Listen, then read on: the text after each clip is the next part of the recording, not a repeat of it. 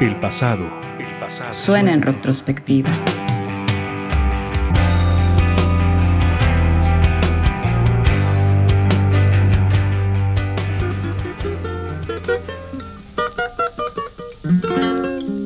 La voz primigenia y una de las más importantes del folclore no solo argentino sino latinoamericano. En su guitarra resuena el río, la montaña, el campo, el campesino. Dejó para el mundo una serie de imágenes hechas música donde las raíces culturales de su país vivirán para siempre. Atahualpa Yupanqui. Y prendido a la magia de los caminos, el arriero va, el arriero va. Nació en Campo de la Cruz, Argentina en 1908. Su familia era sencilla, de campo, trabajadora su infancia transcurría en un pueblo pequeño. A los ocho años comenzó su acercamiento con la música a través de observar a los payadores argentinos y sus canciones.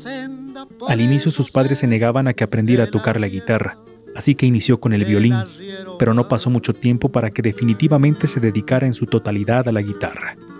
Aprendió el instrumento con un concertista importante de la época, Bautista Almirón maestro estricto en la enseñanza y que no le pedía un pago económico por enseñarle. Lo único que le pedía a cambio era que cuidara su jardín de rosas. Las vaquitas son ajenas, las penas son de nosotros, las vaquitas son ajenas. En su juventud comenzó su carrera musical y viajó a Buenos Aires a probar suerte, pero no alcanzó el éxito que esperaba.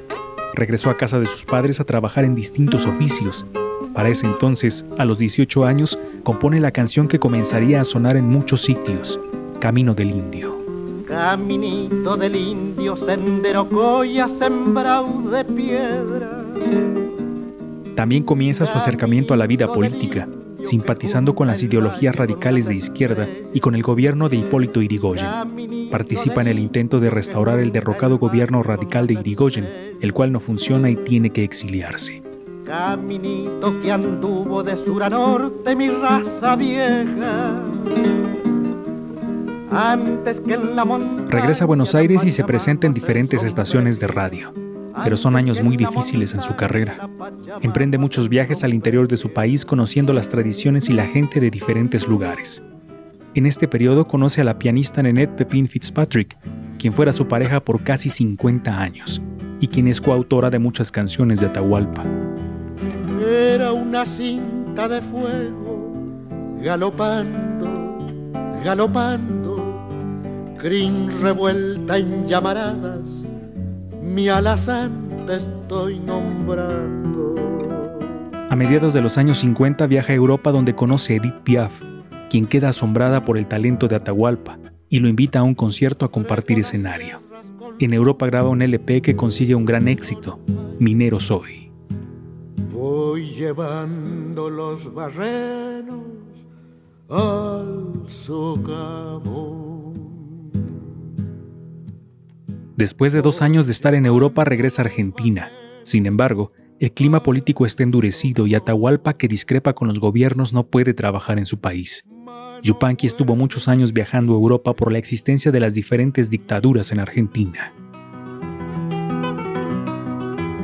Aquí canta un caminante que muy mucho ha caminado y ahora vive tranquilo y en el cerro colorado. Sería en los años 60 que su música comienza a tener mayor reconocimiento y muchos artistas latinoamericanos interpretan sus canciones y les construyen un gran eco. La fama de Atahualpa crece y sus canciones resuenan por todo el continente.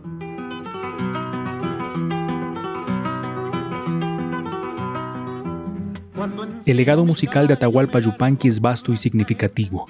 Es un canto que dibuja la tierra, las montañas y el campo. Un canto que también habla sobre la gente y las difíciles condiciones de los sectores marginados de la sociedad. Un canto que llega alto y que jamás se olvidará. La retrospectiva en ruido de fondo.